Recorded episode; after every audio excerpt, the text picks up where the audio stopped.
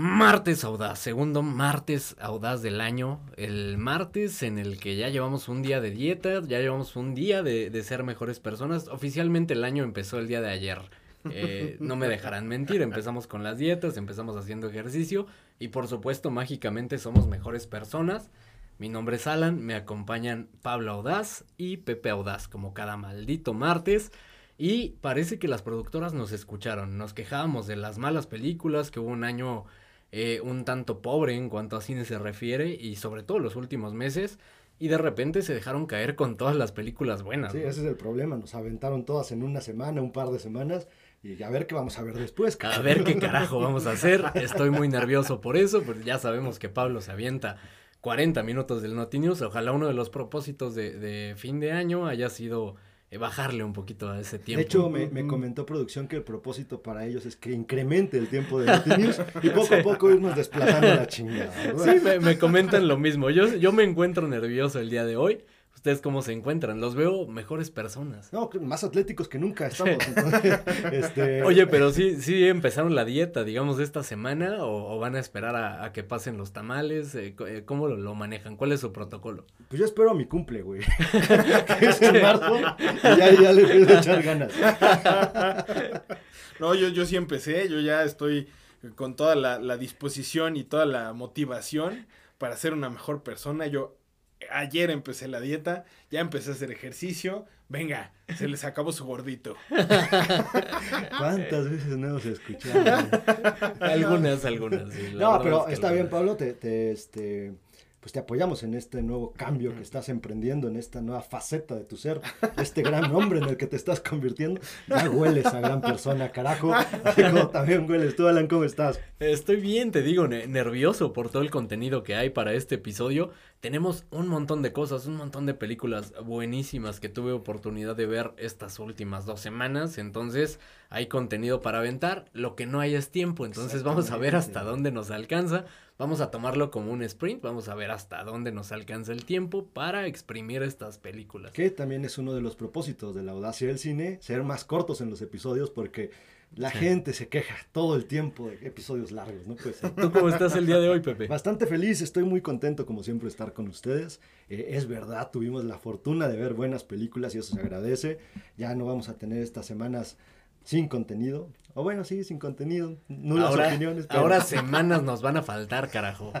es correcto. No se diga más, así debe ser, carajo. Y, y, pues vamos a arrancar porque como ya mencioné hay muchísimo de qué hablar, estuvieron los Golden Globes, hay harta noticia caliente, chismecito, eh, chismecito, audaz y un montón de películas, entonces bienvenidos la audacia del cine.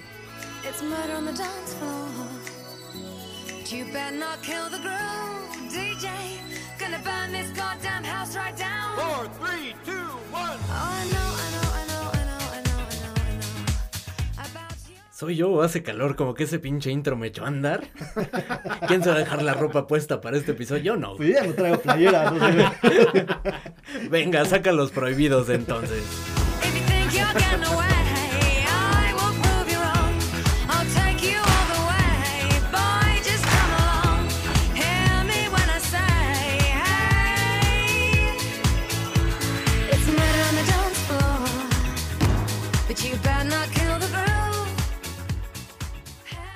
¿Cuál frío, güey?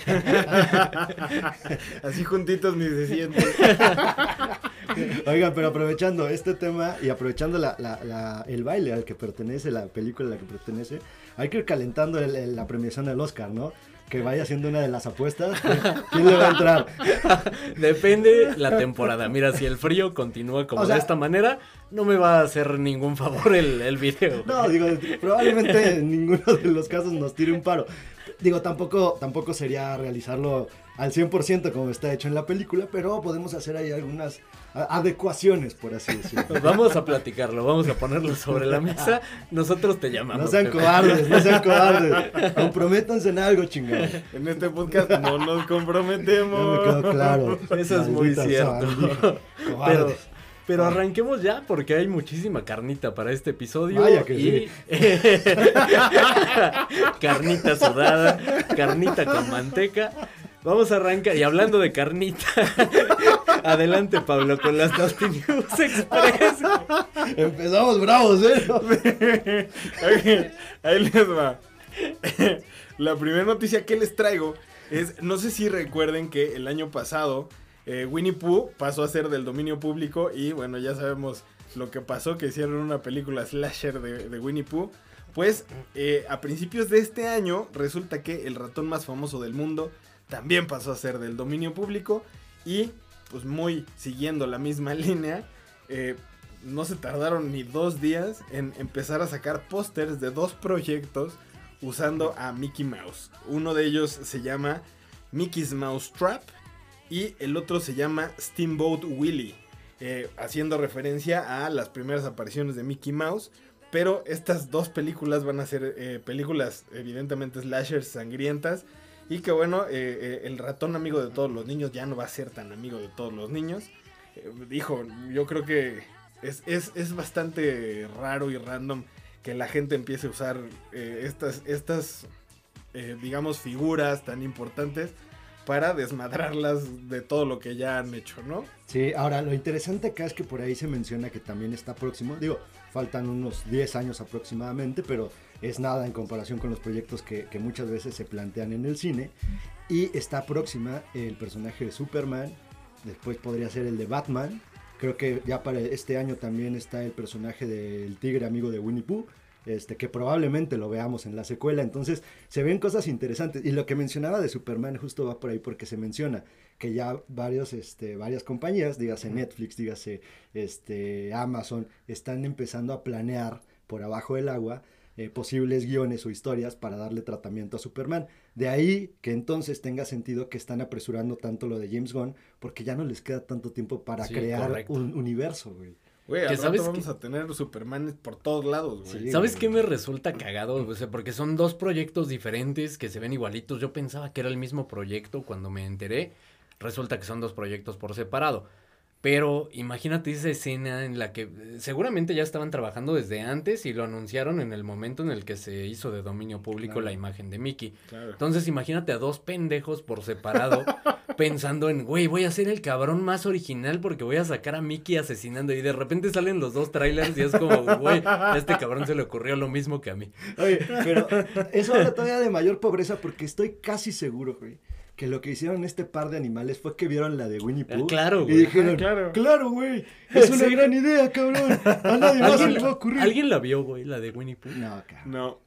No, y aparte tuvo muy malas críticas, ¿no? Sí, es, que, no se, hizo con tres pesos. Sí, claro. Este... Pero justo, como se hizo con tres pesos y generó cuatro por el morbo de ver a Winnie Pooh sangriento, eh, precisamente dijeron, ah, pues vamos a sacar secuela. Y es que es bien sabido, o sea, uno pudiera decir, ¿por qué a fuerza tienen que elegir esta cuestión de personajes malignos ahora? Pero es bien sabido justo lo que acabas de mencionar, güey. El, el género más redituable en la historia del cine es el género del terror, güey. Y el morbo, güey. Entonces, haz una película con tres pesos y genera cinco y ya chingaste, güey. El morbo, ahí está Danny Flow, güey. Adelante, güey. La siguiente nota que les traigo esta creo que es algo interesante, pues salió Dwayne Johnson a decir que quiere hacer o quiere explorar eh, eh, proyectos o personajes eh, más humanos, más que exploren el dolor de la gente, un, un tanto papeles más dramáticos. Pues ahora que va a sacar esta nueva película con A24, pues lo que dice es que quiere darle un giro a, la, a su carrera o por lo menos explorar esta parte más pues realista y más dramática de lo que él podría porque si algo tiene La Roca es rango actoral. Güey, eh, fuera de broma, no sé qué esperar de, de, esto. Si alguien puede hacer actuar a La Roca, es algún proyecto de A24, güey. Dios, Dios mismo, güey. Güey, justo, es que esa es la parte. Que si dices, güey, La Roca va a hacer un, un rol dramático, de ahí podría decir, güey, ¿de dónde? ¿Cómo es que ese cabrón Hicieron va a John Cena, güey. Es, lo que te decía, ah, que, que, fíjate. No fue a 24, güey, pero Lo han hecho actuar. Sí. Pero no bajo un, digamos, un personaje 100% dramático. Sí. Entonces, debe tener al menos sus, esbozos de, de, de lo que lo llevó a la fama, ¿no? Claro. Que miren, la otra parte también es que A24 creo que se arriesga, creo que toma riesgos controlados y bastante inteligentes. Entonces, este podría ser uno de esos riesgos y que por lo menos si no le va bien a la película, seguramente un chingo de gente la va a ir a ver nada más para ver a La Roca haciendo drama. Que, que sabes que algo importante de A24 para este 2024 justamente es que están hablando de que van a entrar en proyectos más comerciales. Aquí viene ya la, la película de, de este cuate de Ex Machina, olvidé completamente el nombre. Garland. Ah, De, ah, ajá, de Alex Garland, viene esta película que eh, se habla de que van a empezar a invertir más en sus producciones, que van a hacer eh, cine, digamos, más comercial, más amigable, que para mí es un error, ya lo exploraremos a detalle en algún otro episodio. Eh, pero bueno, ahí está y para eso eh, contratan a La Roca o firman este proyecto para tratar de entrar justo a las grandes ligas a generar más dinero del que ya generan. Yo, yo, yo lo veo como algo positivo, fíjate, porque creo que A24 no, nunca ha puesto las, la- los huevos en una sola canasta y si algo saben es diversificarse con distintos Sí. cineastas, ¿no? Entonces Claro. yo creo que siempre van a tener de la mano a los que lo han llevado a donde está ahorita y suman a sus filas a, a La Roca, va a ser algo interesante, bastante gracioso, creo yo, intentar ver a, a La Roca que, que intente actuar un personaje dramático. Digo, al menos creo que gracioso sí podría llegar. Volvemos al morbo, güey. Exacto, güey. Sí. ¿De qué se vive en este mundo del morbo, cabrón? Oigan, y hablando de morbo, salió Martin Scorsese a decir que... Pensé que nos íbamos a, te- a meter en temas escabrosos. No, no, ello. no, no nos comprometemos. con cierta isla y cierto personaje. No, no, no. La Eso, eso, eso no sé. No, sale eh, a decir que planea dirigir una nueva película de Jesús Cristo. Esta película dice que eh, eh, va a ser como de 80 minutos y que va a estar centrada en, eh, digamos, las enseñanzas de Jesús. Sin embargo, o sea, dice que la intención es como explorar los principios, pero evitando el proselitismo. No sé, siento que es algo raro, Muy extraño. complicado, ¿no? Como que se piró, güey, Martin Scorsese.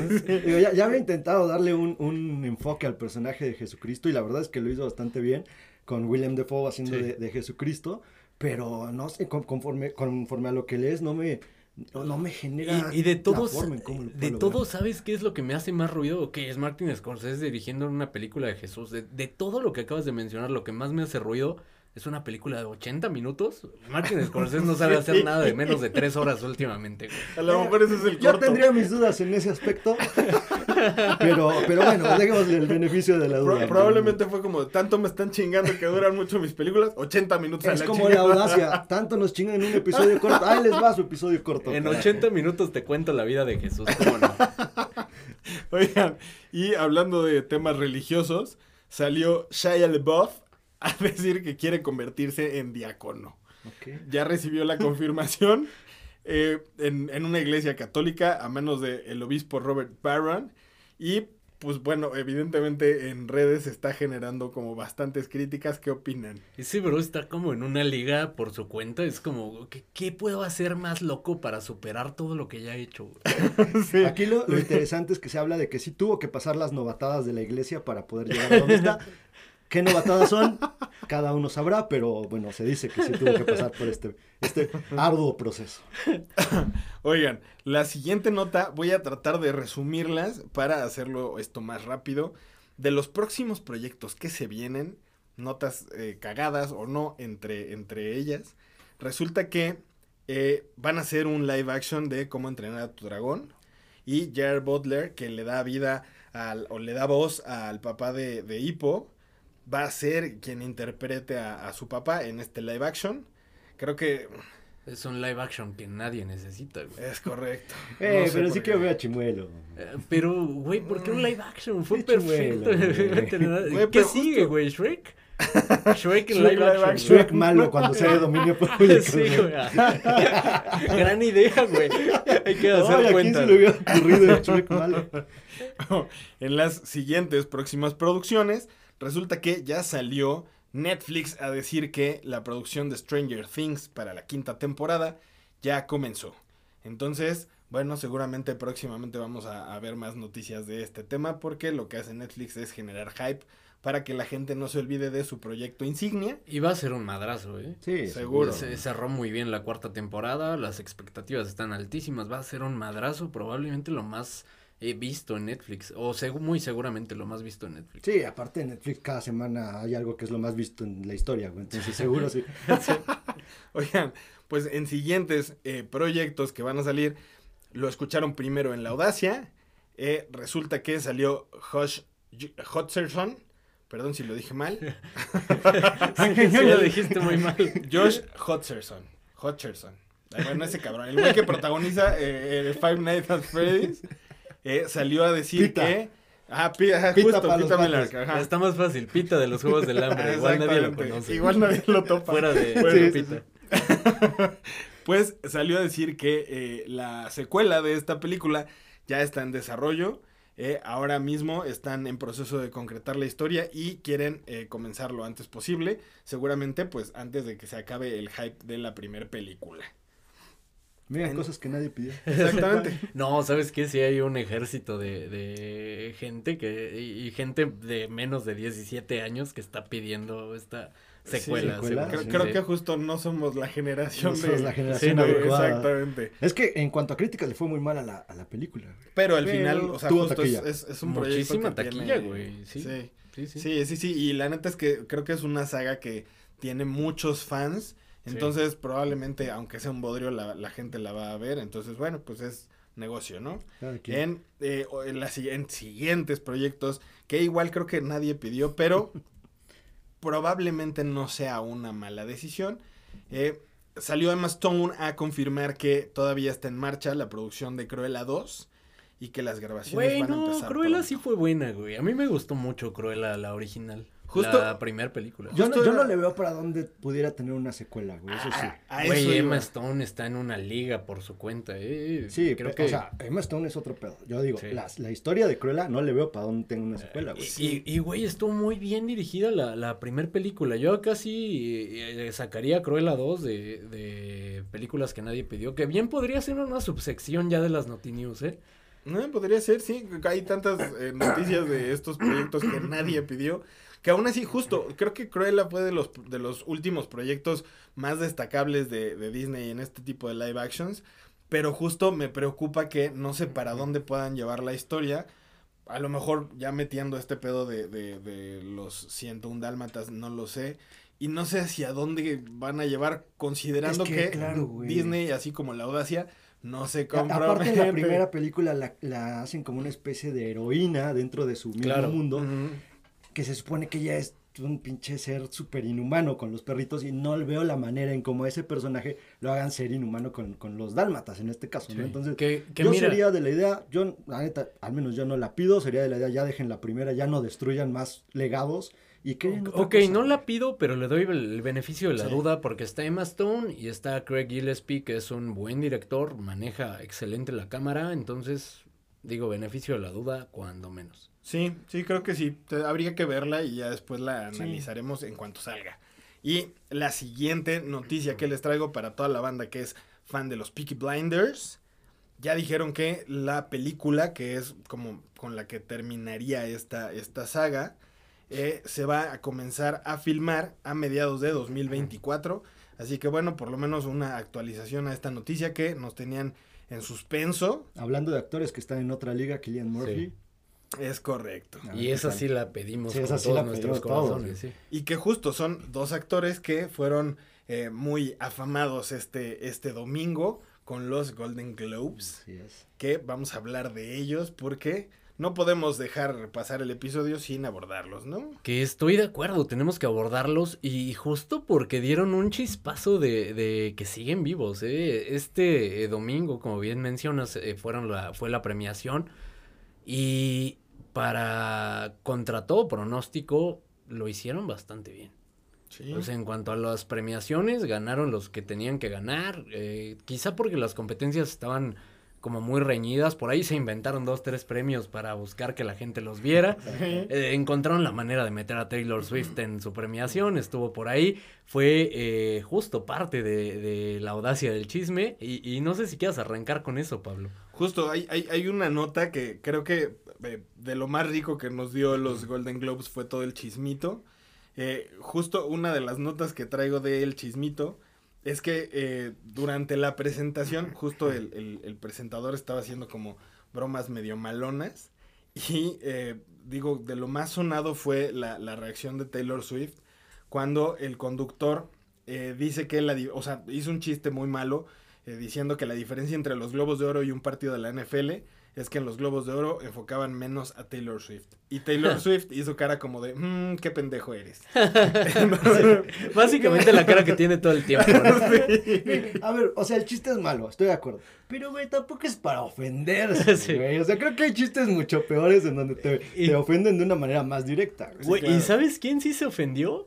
Eh, hablando de la audacia del chisme, fíjense, manitos. Ah. Eh, Selena Gómez se acercó y, la capturaron. Hay un eh, video muy interesante de segundos, pero en el que Selena Gómez, cual tu vecina chismosa de, de, oficina, se acerca a chismear contigo y, y se acerca con Taylor Swift justo a decirle algo, ¿no? ¿Qué le dice? Y, y hubo gente que ya hizo la investigación y todo lo que le dice es que se acercó a, Kendall y a Timothy Chalamet, que estaban en otra mesa, para pedir una foto con Timothy Chalamet. De hecho, ya trabajaron juntos en una película de, Woody Allen. Se acerca y, lo que dice Kendall Jenner es, no, no te vas a tomar una foto con mi güey. Entonces, eh, justo la, cara no tiene, no tiene precio, es una joya. Lo, primero que me impresiona acá es que otra vez Taylor Swift está en todos los chismes, cabrón. sí, ya sé. Y, y lo segundo, pues digo, o sea, es un evento público donde está el gremio, o sea, también, pues, digo, Tímote, ¿qué onda? O sea, ay, no me dieron permiso, o sea, sí, no, no, me dejaron. La, la tóxica cara. Sí. güey. Sí, qué magia. Pero arranquemos con los Golden Globes, digamos, esto fue lo más relevante, eh, que eh, por lo menos, digo, dieron de qué hablar, ¿no? En esta ocasión. Eh, se, inventaron, se inventaron varios premios, como ya mencionamos, entre ellos el mejor stand-up comedy en la televisión, Gana Ricky Gervais contra todo pronóstico porque fue a porrearlos la última vez que se hizo presente en los Golden Globes.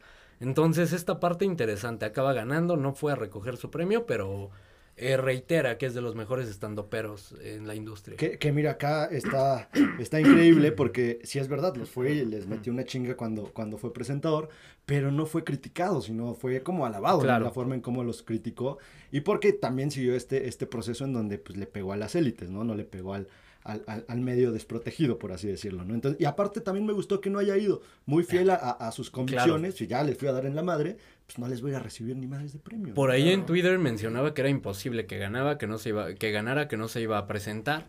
Acabó ganando y por ahí estuvo muy a lo Ricky Gervais estuvo retuiteando y, regodeándose de que ganó el, mejor stand-up. Eh, vamos a repasar los ganadores muy rápido. En miniserie gana Beef, esta serie que ya recomendamos en su momento. La audacia de nuevo acertando a todo.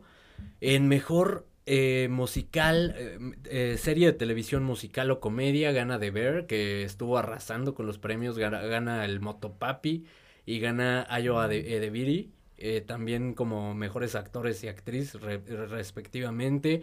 de nuevo, una serie que recomendamos ampliamente acá en La Audacia.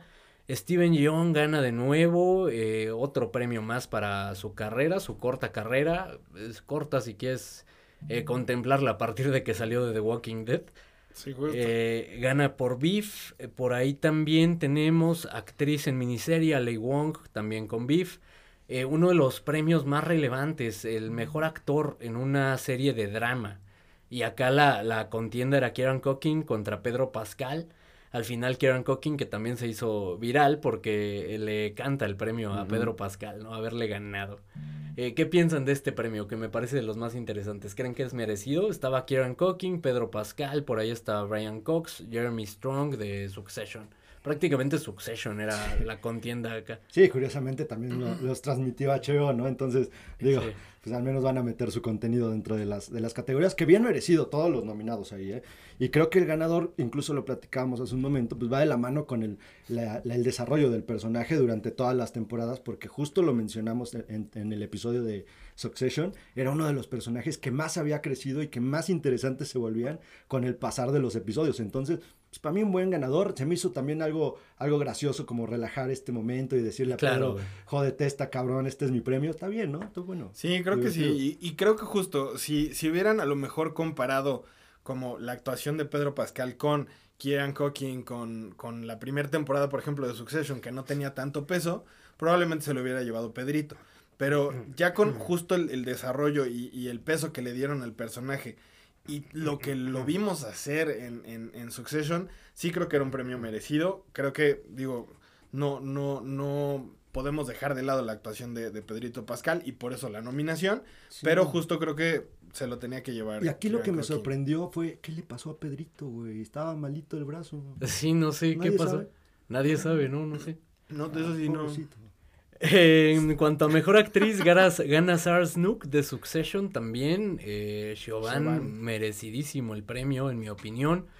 Eh, también llama la atención mejor película extranjera porque, ojo, eh, todas estas películas extranjeras, o gran parte de ellas, estuvieron nominadas a mejor película y van a estar nominadas a mejor película en los Oscar. Algo que mencionábamos, el cine extranjero dio la cara por toda la industria eh, este año.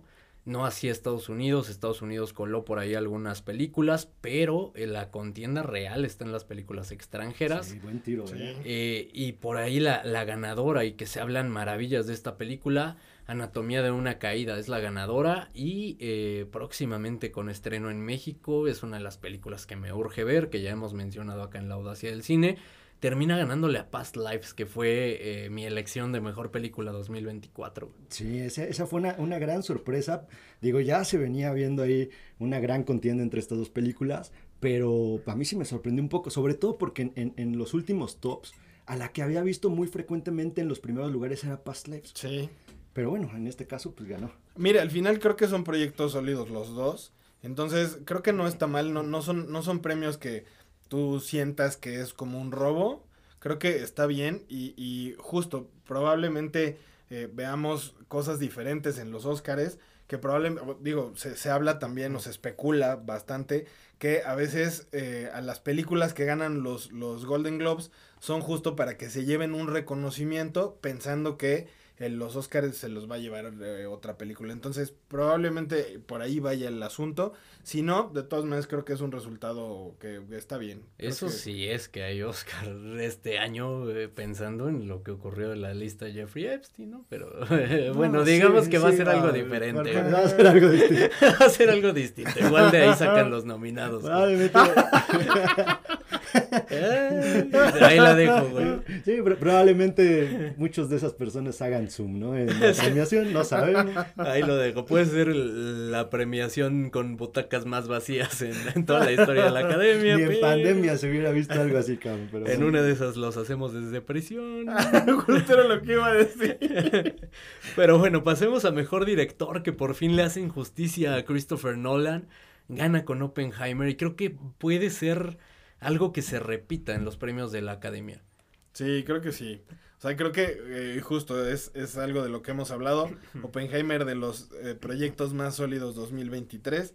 Entonces, creo que... Y, güey, la contienda acá estaba bravísima. Está Christopher Nolan, está Bradley Cooper, Martin Scorsese, Yorgos Lantimos, Celine Song.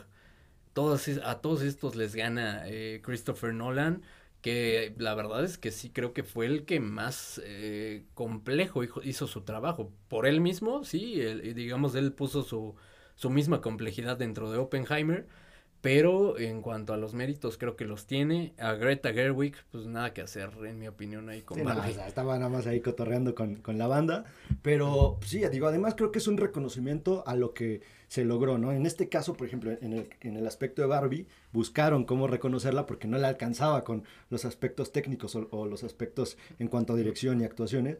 Buscaron por ahí algunas categorías externas para darles algo, pero pues a Nolan de alguna manera sí lo reconocen con este trabajo que es parte de, de, la salvación del cine durante este año en taquilla, ¿no? Puede ser su año finalmente este en la academia.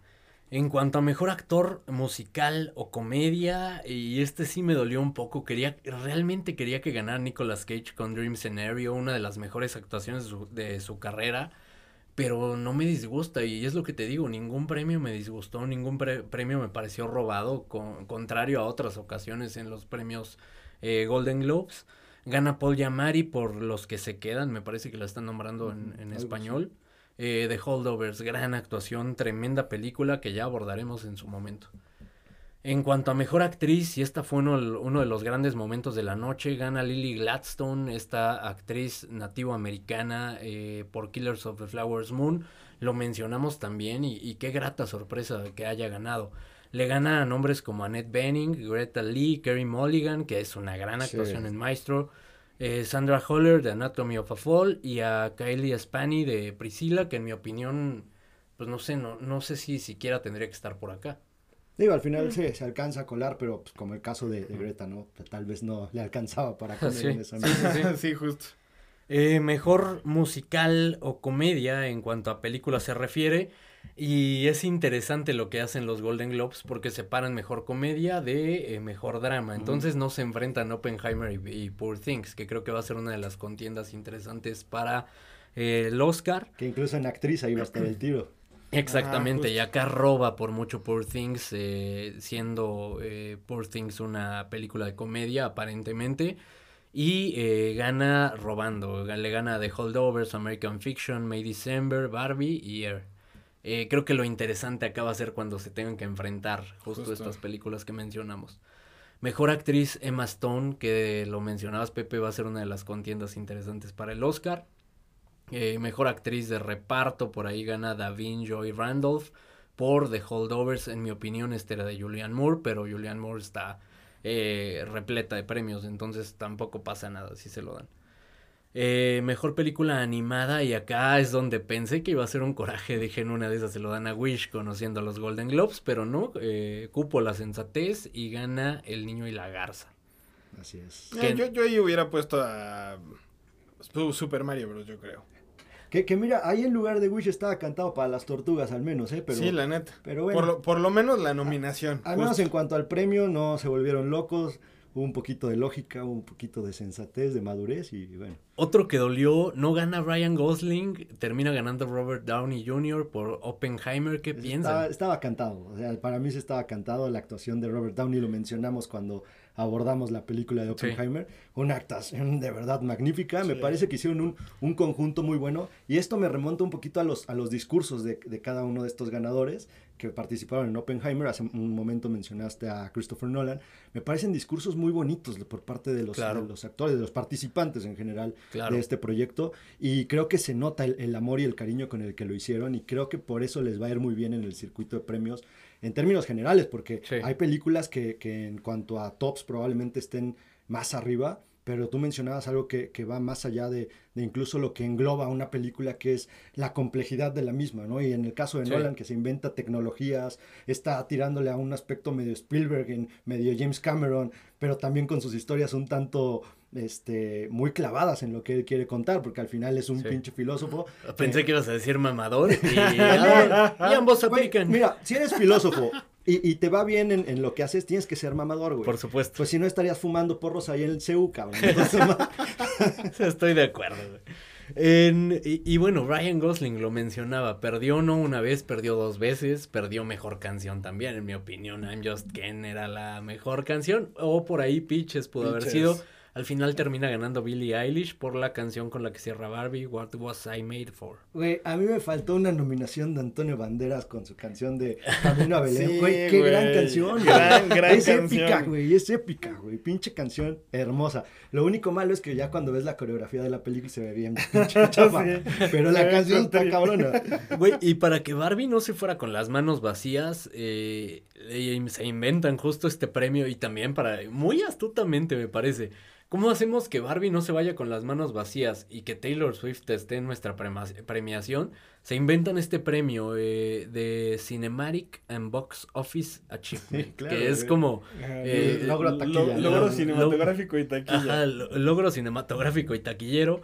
Gana Barbie, claramente, todo el fenómeno que causó, eh, pues querían mencionarlo en los Golden Globes y querían que la gente los viera, entonces por ahí estuvo y también estuvo Taylor Swift. Como siempre. En cuanto a mejor actor de drama, y este es de los que también estaba brava la contienda, pero eh, como mencionabas al inicio, Pepe Killian Murphy está en otra liga, se lo lleva robando, me parece.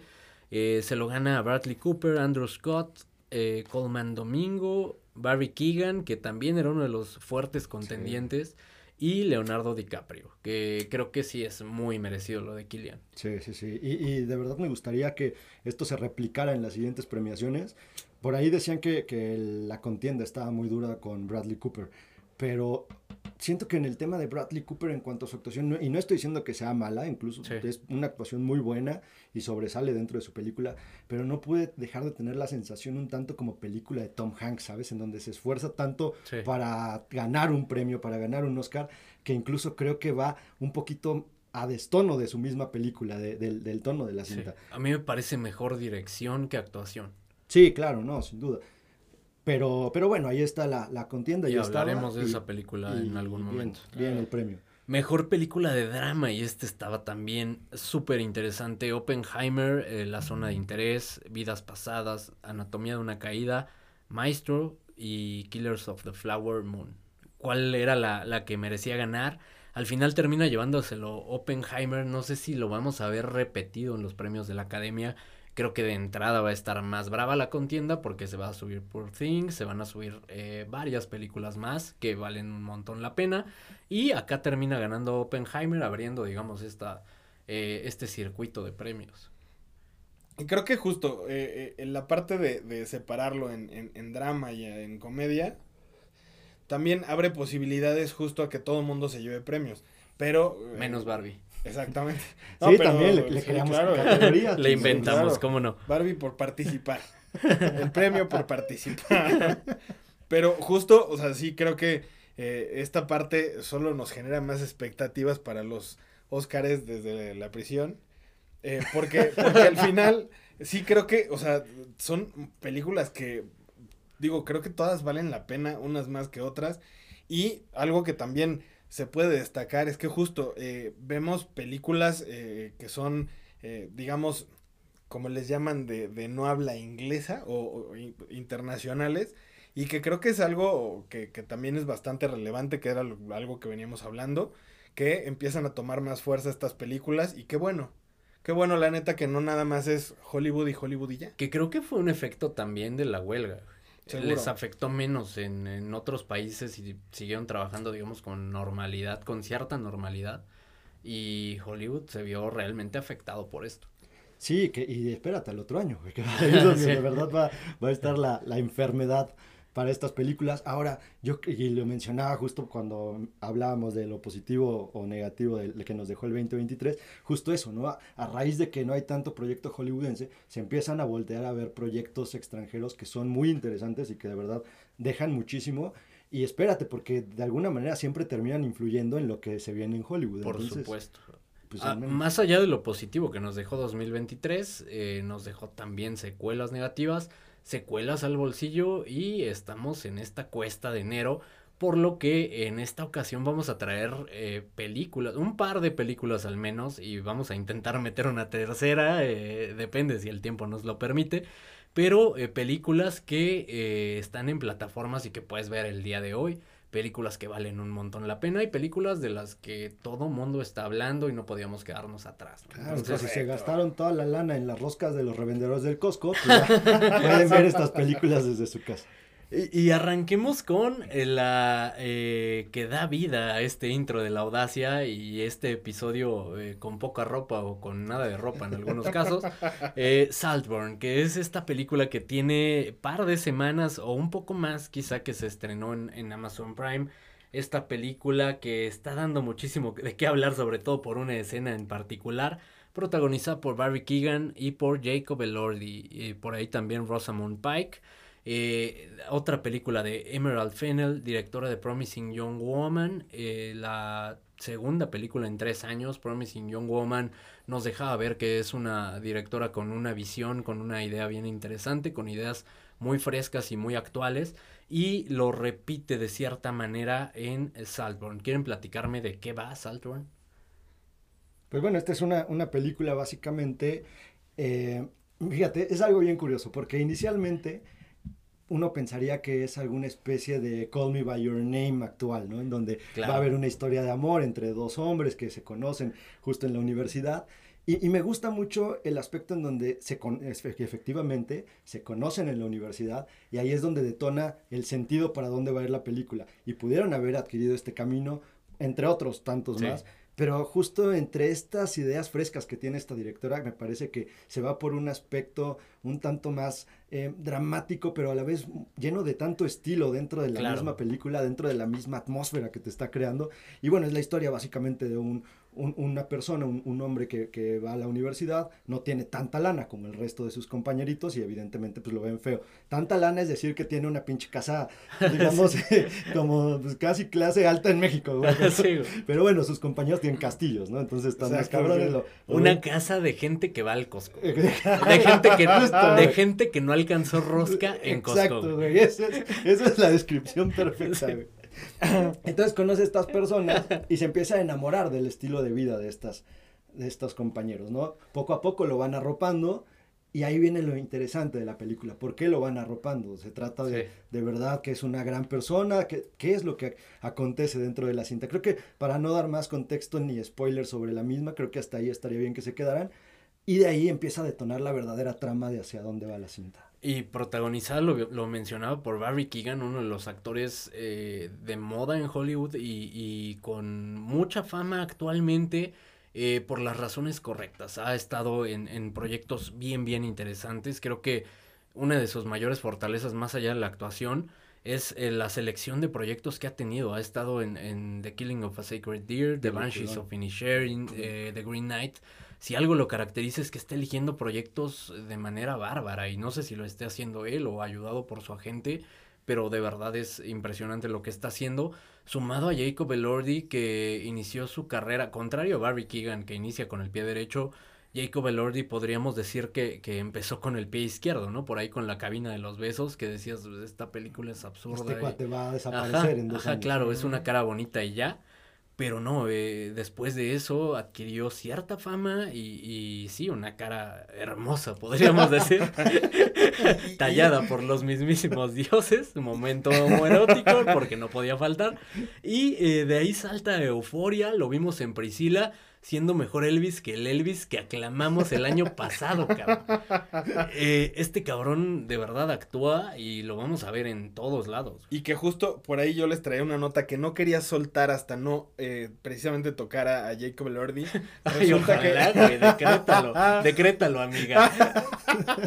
bueno, resulta que eh, Andrew Garfield ya no va a ser Frankenstein de Guillermo del Toro y ahora va a ser eh, Jacob Elordi. Lo que han dicho es que eh, por problemas de agenda ya no va a poder participar Andrew Garfield. No lo sé, pero eso es lo que se Para mí que mi tío del toro por ahí quería hacer lo mismo que tú, Pablo, tocar a Jacob Elordi, güey. Sí, digo, eh, ya no te necesito, como esta escena de, de Toy Story. ya no quiero jugar contigo, ahora quiero jugar con Jacob el Lordi. Ahora también la nómina baja, ¿no? Considerablemente, entonces. sí, claro. No sé, güey, ¿qué tanto? Ah, Ahorita Jacob, no, Jacob, no te cobra lo que te cobra Andrew Garfield. No sé si en este momento. No trae la trayectoria. después de esta actuación, y hablemos de las fortalezas, justo, eh, hablamos de las actuaciones, creo que es una de las mayores fortalezas, las de ambos, es Bárbara y, y, mencionabas, es una película estéticamente eh, brutal. Para mí, esa es la mayor fortaleza de la película. Estéticamente es una chulada esta película. La fotografía creo que bien pudiera tener una nominación. Que de entrada es debatible esta decisión de, del aspect ratio, ¿no? Hacerlo como más cuadrado. No sé exactamente la, el ratio que manejan en esta película. Quizá podrías decir que está un poco de más, pero no, o sea, realmente le suma a, la estética y a lo visual. Sí, no, yo no creo que esté más justo por el, por el tema de la atmósfera de clase tan alta que maneja. O sea, te tiene que meter ahí, te tiene que hacer sentir parte de este estilo de vida que se está manejando, Y Creo que lo logra muy bien. Creo que justo, y, y por eso estaba la, la, la comparativa de la casa que tenía él de gente que, que fue al Costco y no alcanzó rosca, porque justo te maneja muy bien esta dualidad de ambas clases. Sí, claro. Y que obviamente, pues sí, no dejas de pensar en, en la diferencia que hay tan abismal entre, entre ambos estilos de vida, ¿no? Sí, ahora el, el guion es súper interesante porque maneja como esta sátira y humor negro y, y escenas grotescas y difíciles de ver. Eh, todo eso lo conjuga en una película con el estilo de Emerald Fennel que ya vimos en, en Promising Young Woman para mí en Promising Young Woman en el tercer acto se le cae la película. Y, y siento que, que Emerald Fennel aprende de esto y dice, no voy a, volver a caer en esto. Y cierra poderosísimo con esta secuencia que se está haciendo viral en todos lados, esta secuencia del baile, esta secuencia que estamos replicando en la audacia el día de hoy. y eh, cierra de, de, manera muy, muy fuerte, a pesar de que acá sí siento que se les cae un poco la película en el segundo acto. Ese sería como uno de los contras que yo encuentro. Quizá extienden eh, ciertas situaciones que van ocurriendo dentro de la película la extienden de más y por ahí empieza a perder un poco tu atención. Al menos eso me pasó en el segundo acto. ¿A ti te ocurrió algo así, Pepe? Para mí, lo que, y el guion viene a ser un problema justo en esta parte, no porque, digo, cada uno de los actos tiene sus pros y contras, pero creo que en la forma en cómo está distribuida la historia es de donde carece el, guion, porque te construye de manera muy, muy bien y muy detallada el primer acto en el segundo te empieza a llevar para dónde va la, trama y en el tercero trata de cerrar todo abruptamente. Entonces creo que es, se, se va un poco con una velocidad un tanto desmedida en el tercer claro, el ritmo. Que no digo que, que, sea algo malo, sino que de alguna manera en la forma en cómo va a distribuir la historia, pues pesa porque ya empieza a perder cierta, cierto sentido la misma historia en la forma en cómo te la va contando. Creo que tenían una gran idea por ahí Creo que la película pudo haber sido todavía muchísimo más grande. Con esto no estoy diciendo que la película sea mala, pero sí te queda ese, ese saborcito de, tenías ahí un, una minita de oro que pudiste haber explotado de una forma increíble. Y creo que por ahí también, las dos escenas que más se hablan de la película. Sí, la de la bañera. Y la de donde está en, en un panteón. Este, creo para mí que están de más, güey. O sea, no, a mí no me escandalizan en, lo más mínimo, porque, porque yo lo he hecho. no, no, me escandalizan en lo más mínimo, pero sí siento que justo es para eso, güey. Para que la banda que la vea diga, uy, no mames, ya viste eso. están con el afán de choquear, claramente. Y eso a mí en lo personal. Es, el morbo. Sí, güey. El morbo vende. El morbo vende. Pregúntale, a Dani. Pregúntale a Amazon cómo le fue con esta cinta. Sí, sí, y le, fue bárbaro. Y si estuviera en Netflix, puta, no pararíamos de hablar de, de esta película. Eh, que a pesar de eso, creo que sí se está viendo muchísimo. Y, y sí diría, es una película que vale un montón la pena ver. Si te gusta este tipo de películas como estos thrillers, híjole, es que es un poco spoilear. Digamos si metieras en una licuadora eh, Call Me By Your Name, si metes eh, Gone Girl y Promising Young Woman, creo que por ahí puedes tener eh, como esbozos de lo que es Salborn. ¿Sabes qué película agregaría esa licuadora que con esos ingredientes que metiste? la película esta donde el güey este maneja las redes sociales, güey. Una peliculaza que vimos hace no mucho ah, claro, ¿Te acuerdas cómo se llama? The Hater. The Hater, güey. Metería también ahí esa película y con esa amalgama creo que saldría esta. Sí, sí, sí. Creo que si disfrutaste alguna de estas cuatro películas, creo que esta película te puede llamar la atención. O si quieres ver a Jacob Elordi. Todo Barry Kugan con su secuencia que Sí, Espérense a verla, de verdad. Esperen a ver el remake de La Audacia. sí, justo. ¿Qué dirías? Entonces, ¿es una garantía audaz? ¿Es una película que vale la pena? Eh, denle una oportunidad. ¿Qué dirías? ¿Cuál es tu yo, conclusión? Yo no diría garantía audaz, pero sí la recomendaría. O sea, sí le diría a la gente, denle una oportunidad. Ya dependiendo de ellos también el gusto que cada uno pueda llegar a tener, la forma en cómo lo va a disfrutar. Pero sí, sí recomendaría que la vieran justo porque llevamos un año del 2023 quejándonos de que no tenemos proyectos distintos. Este es un proyecto distinto, grandes actuaciones, buena dirección, una buena historia. Entonces creo que hay, hay chance de, darle. Ahí te va, Salborn o Promising Young Woman. Yo, yo me quedaría con Salborn, pero porque justo lo, lo que mencionabas hace, hace rato se nota que aprendió de ciertos errores que tuvo en Promising y, y, que entiendo, mira, esta cuestión de Promising, creo que al final y justo en este tercer acto del que hablas, le gana la emotividad tal vez de la misma historia que estaba contando. En este aspecto se ve que es un, un, tanto menos emotiva para la directora, pero se nota un, un, mayor y mejor criterio en la toma de decisiones que va teniendo a lo largo de la cinta.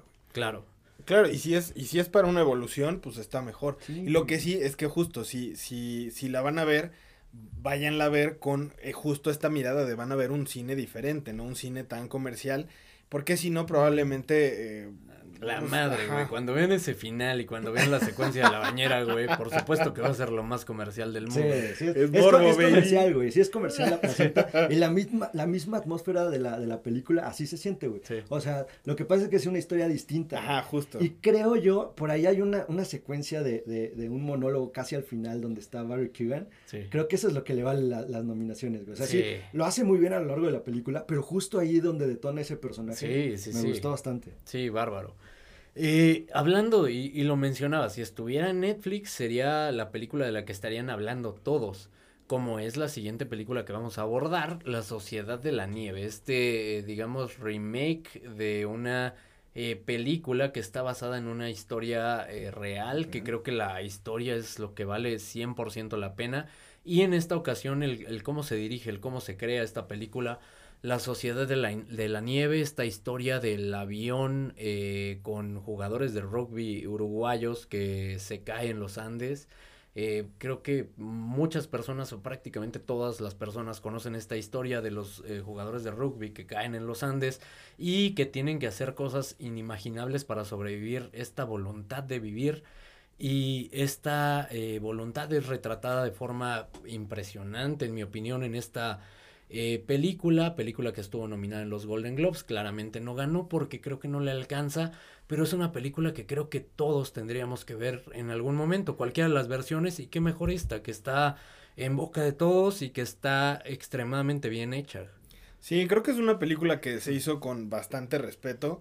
Eh, eh, esta película la, la- la dirige J.A. Bayona y hay, hay, hay cosas como interesantes de esta película.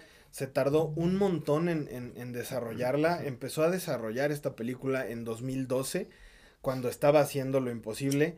Estaba leyendo precisamente una, un, un libro de, de esta historia y se comunica con el, el- el- el autor de este libro y con la gente o los allegados a la gente que sobrevive, precisamente para enriquecer esta historia y decir, creo que es importante contar esta historia y de, de- de forma correcta.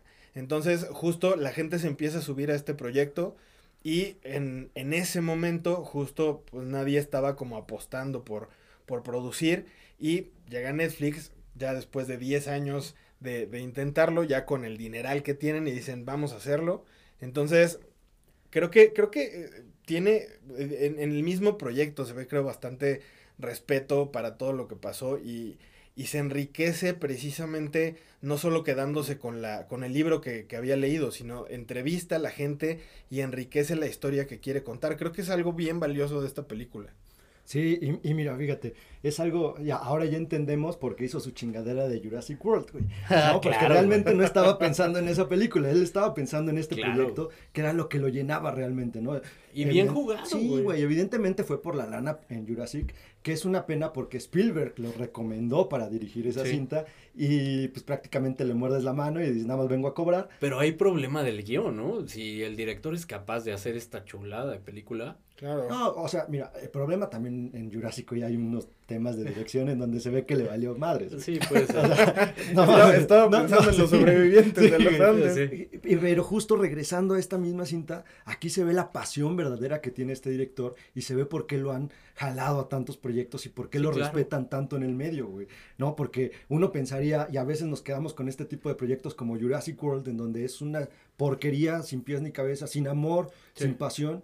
Y, y evidentemente pues vas por la lana de por medio, no está mal al final hay que pagar deudas y hay que comer, pero en esta película sí demuestra sus dotes como director, demuestra los dotes, justo lo que mencionas Pablo, el respeto que tiene por los personajes.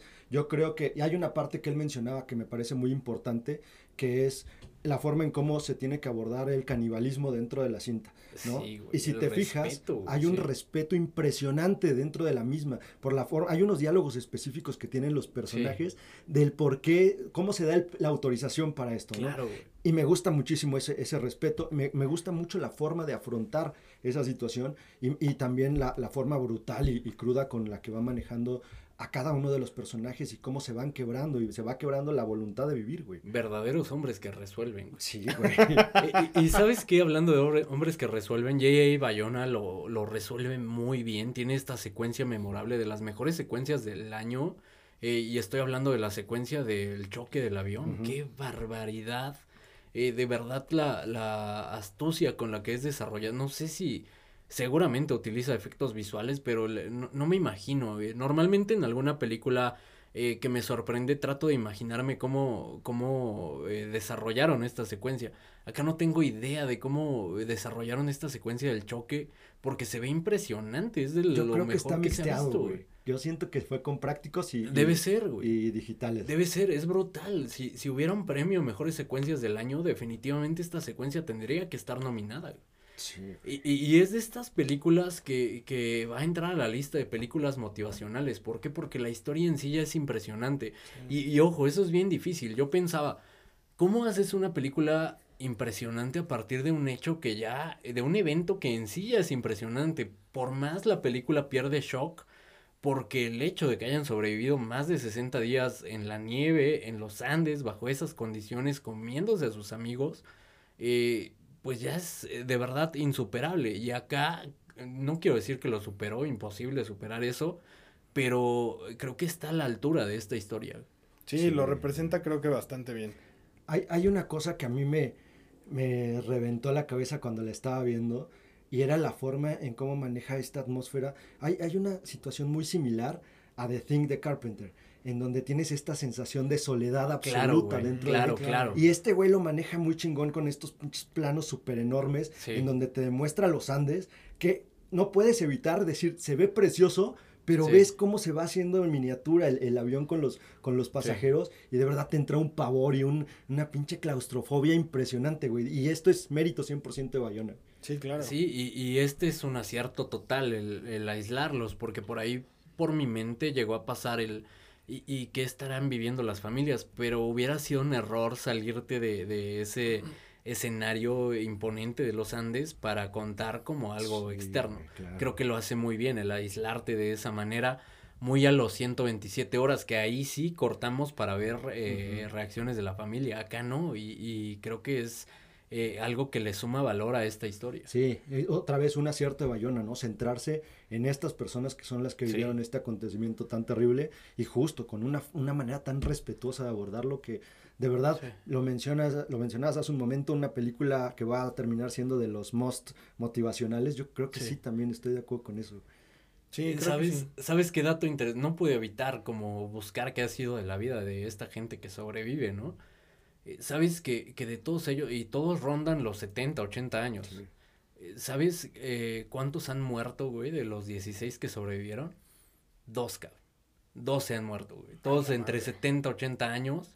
Y solo dos han muerto, güey. Las ganas que tenían estas personas de vivir, güey. No, y las que le siguieron, güey. Sobrevives a algo así. Sí, no, y no mames, eres inmortal, cabrón. Todo es fácil, güey. Todo debe ser fácil, güey. Y, y, no sé, nosotros preocupándonos por pendejadas y, y estos cuates realmente resolviendo. Nosotros preocupándonos por hacer un episodio corto. Jódanse con su episodio corto. sí, una película obligada. Creo que se tiene que ver y no sé si sea la mejor versión, debatiblemente. Yo creo que sí es la mejor versión de esta por, historia. Por todo lo que, lo que engloba con la nueva visión que se tiene y los efectos que se le han metido a esta, creo que sí es la mejor versión que no dejaría de lado la, la, la, pasada, y también tendría que verse, ¿no? Interesante que uno de los personajes tiene un cameo, ¿no? En esta película. Sí, de hecho, de hecho varios de los, de los sobrevivientes tienen por ahí, ahí como, como cameos, sobre todo, y hay alguno que, que destaca, eh, me refiero a Nando Parrado, que justo eh, está en, es, es un personaje que está en el aeropuerto y precisamente le abre la puerta a, eh, digamos, al que lo interpreta a él en la película. Entonces, justo es parte de este, creo, respeto que tiene ante el proyecto y ante la gente que lo vivió y que, y que lo sufrió. Entonces, está bonito, creo que es un buen guiño a, a, justo este proyecto, un proyecto que se hace con amor, que se hace con dedicación y que se hace evidentemente con un montón de esfuerzo. ¿Qué sentirás, güey, a los 80 años? Ver una película que refleja lo que viviste en ese momento. Güey, muchísima emoción. Pavor también. Pavor, güey, muchísima emoción y, yo creo que, no, sé, güey, yo me sentiría superhéroe, güey, después de haber pasado por eso. No, sin duda, güey. Sí, claro. O sea, logra sobrevivir a un acontecimiento así y como dices, la vida cobra un sentido distinto. Sí, está cañón. Eh, hablando de sentido distinto, le, eh, ¿qué opinan? Llevamos 58 minutos de episodio, eh, continuamos con la siguiente, que es una gran película, me dolería dejarla fuera de este episodio. ¿Qué Sí, a dicen? mí ¿Eh, también me ¿Continuamos? Vamos a seguir, ¿no? Sí, Vamos a continuar. Sí, pues ya de todas formas ya nos ya- ya estamos ya, aquí, carajo. Sí, claro. Y la siguiente película es una que sorprendió a todos y, y hablábamos de ella en el episodio Lo mejor del año como una que teníamos que ver. Definitivamente cumple expectativas, es cierto todo lo que mencionaban de ella. Eh, Godzilla Minus One se estrenó en México recientemente, la última semana del año. Eh, tuvimos oportunidad de verla y eh, de verdad creo que las opiniones y la crítica y la, la opinión popular no se equivoca, es una película que es definitivamente lo mejor del año, película japonesa y me atrevo a decir, y, y un poco spoiler, quizá deberíamos dejarlo al final, pero me atrevo a decir la mejor versión de Godzilla que hemos visto. Sí, yo creo que sí. Y tiene, tiene cosas que creo que son muy, muy destacables la, la, la película. Eh, esta película sale, o bueno, de algún modo la, la, no la venden así, pero en la película se ve. Es, eh, digamos, conmemorando el 70 aniversario de, de, Godzilla. Y que justo a nivel marketing, la mayoría de, de, de películas te las vendería así, como el 70 aniversario de Godzilla. Y claro. yo en ningún momento lo vi hasta que ya estaba en el cine viendo la, la película y empieza así, con un letrerito chiquito, bien... O sea, nadie hizo tanto desmadre como Disney y sus 100 años y que al final, pues de algún modo, eh, sí, claro. digamos, decepcionó. Y estos güeyes ni siquiera se, se tomaron la molestia de decir... Y aún así, o sea, justo lo contrasto porque es un proyecto de mucha calidad y que creo que eh, la misma película, hasta en los mismos efectos, el granulado que tiene la, la, la, la fotografía, te evoca a, a, que estás viendo una película viejita, incluso hasta Godzilla. La música, güey. La Sí, música güey, es claro. una pasada. Y, y justo, o sea, tú ves a Godzilla y se ve muy como efectos prácticos y de repente ves pedazos, o sea, momentos en los que eh, digamos, Godzilla evidentemente ya no se ve eh, tan como un efecto práctico, sino como un eh, CGI muy bueno. Y esta combinación me parece brutal. Y sabes qué, lo, lo, irónico es que justo este podría ser uno de los puntos que podrías debatir de la película o decir, ok, es un aspecto negativo, que los, uh, los efectos visuales quizá no son los mejores. Por ejemplo, si lo comparas con Top Gun, también hay una brecha enorme de dinero que se gastó haciendo eh, cada película. Eh, sí se ven un poco antaños, quizá para algunas personas podría pesarle, pero eh, creo que no es necesario para la historia. ¿Por qué? Porque es una historia tremendamente bien contada, una historia que hace, eh, y, y, de hecho está este dato curioso, que Gareth Edwards, el director de Godzilla de 2014, digamos cuando reviven a este monstruo en Hollywood, fue a ver la película y que dijo, puta madre, esto es lo que debía haber hecho, güey. Y de hecho eh, se siente así, esa película del 2014 pretendía darle un enfoque similar claro. a lo que hicieron en esta ocasión, que esta es la, la, la, parte que a mí me parece más interesante de la misma película, justo mencionando los 70 años de Godzilla, se remontan a la primera Godzilla, güey, que, es con unos toques más bélicos, en donde la película realmente no trata tanto de Godzilla, Exacto. sino más bien sobre la guerra, güey, y sobre todos los destrozos que deja la guerra a su paso. Por eso se vuelve un tanto más dramática, claro. un tanto más de terror, porque incluso hace alusión al terror de los años 50, sí.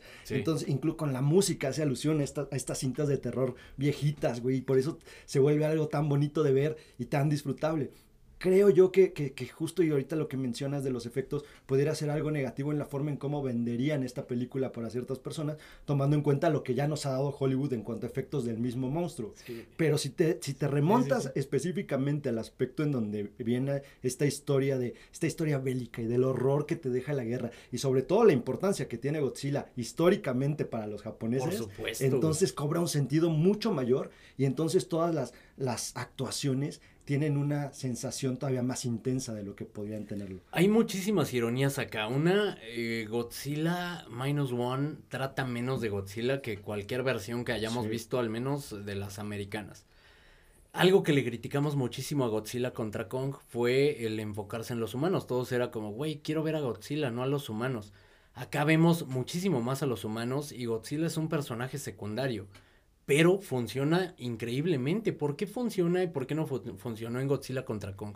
porque los personajes de esta película de Minus One son entrañables, güey, porque sí te interesa ver la historia detrás de ellos, lo que están viviendo, justo por el horror que te menciono de la guerra, qué es lo que están sintiendo, cómo, qué es lo que están pasando. Incluso hay una parte en donde, el, esto es al principio, no es spoiler, llega el personaje principal de la Segunda Guerra Mundial y, como, como buen japonés llega sin honor, ¿no? A su patria. y en lugar de ser recibido como un sobreviviente, sobre, es recibido como un cobarde. Entonces todas estas sensaciones y ver su hogar, cómo quedó su hogar, qué ha pasado con su familia, qué es, cuál es su entorno ahora realmente, pues te da mucha de esta sensación de la guerra, ¿no? Cuando regresan de la guerra y que de pronto son unos desconocidos para su misma patria. Entonces, de ahí creo que se vienen historias muy, muy entrañables de todos los personajes, todos y cada uno de los personajes creo que tienen algo que contar en esta última. Y por ejemplo, en Godzilla contra Kong, pues Isa González te vale madre.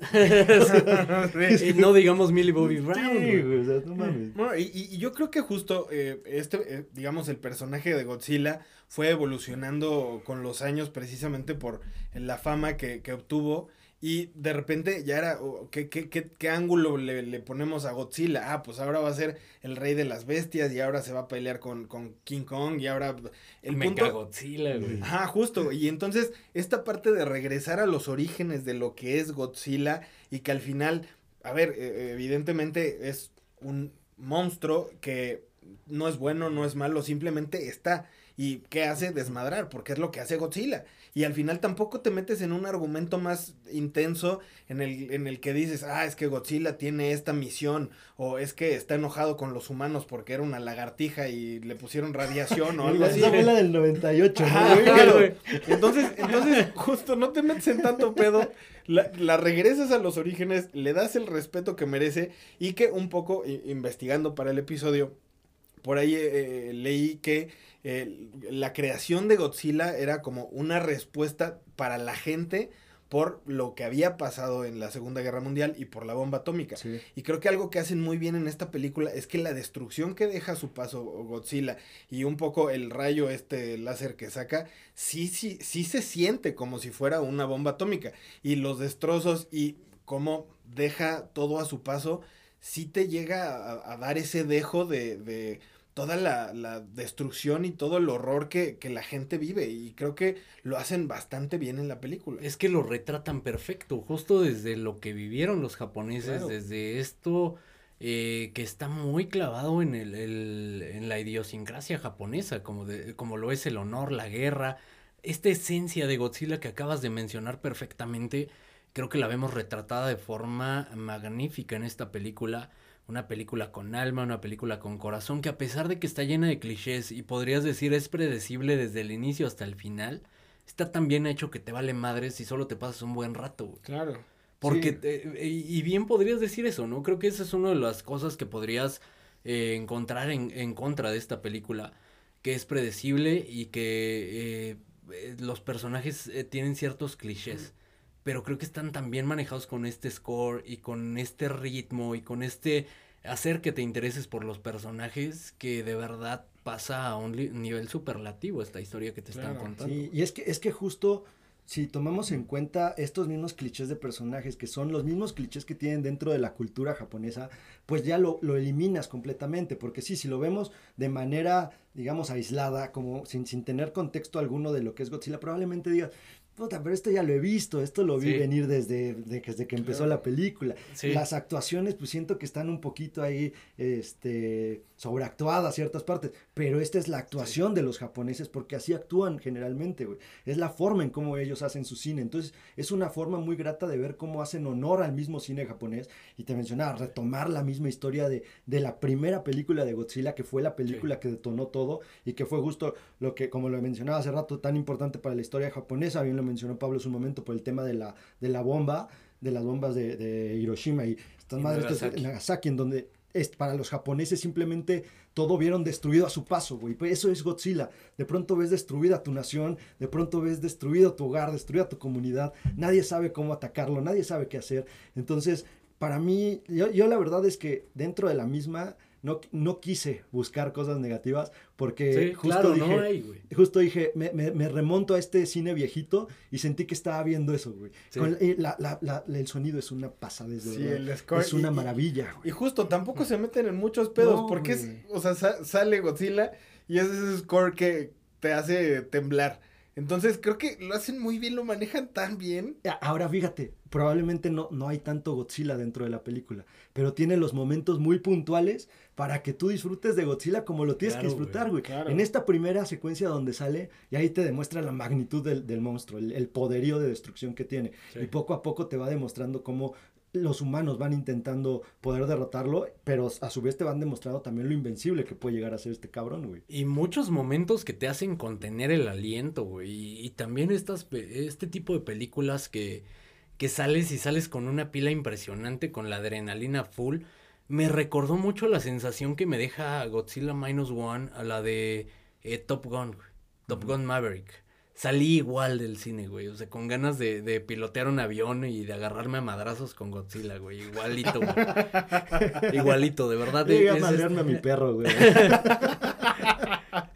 es estas eh, películas que de verdad te dejan eh, satisfecho, te entretienen, te dejan eh, de verdad muy, muy pleno después de haber visto. Es esta cinta, güey, que te vuelve a ser un niño, güey. Claro. Que vuelves a sentir esa magia de tu niñez, ¿sabes? Cuando ibas a ver una película y cuando eras niño no te enfocabas en muchos aspectos, güey, disfrutabas de lo que te estaban contando y creo que esta película lo hace muy bien porque justo como dice Pablo, no se meten en broncas, güey. Tienen una historia muy simple que te quieren contar, te la cuentan bien contada, bien hecha, bien desarrollada y vámonos. ¿Y sabes qué diría? Esta película es incluso, y esta sí diría garantía audaz, eh, miéntenme la madre si no les gusta, eh, de verdad, si no has tenido nada que ver con Godzilla, si no has visto ninguna de sus películas, si no te interesa Godzilla, esta es una película para ti, para eh, adentrarte un poco más en lo que representa este monstruo para la cultura japonesa, para pasar un buen rato, para eh, realmente disfrutar. Creo que es te remonta justo a, lo que debería hacer el cine, ¿no? Y, este cine,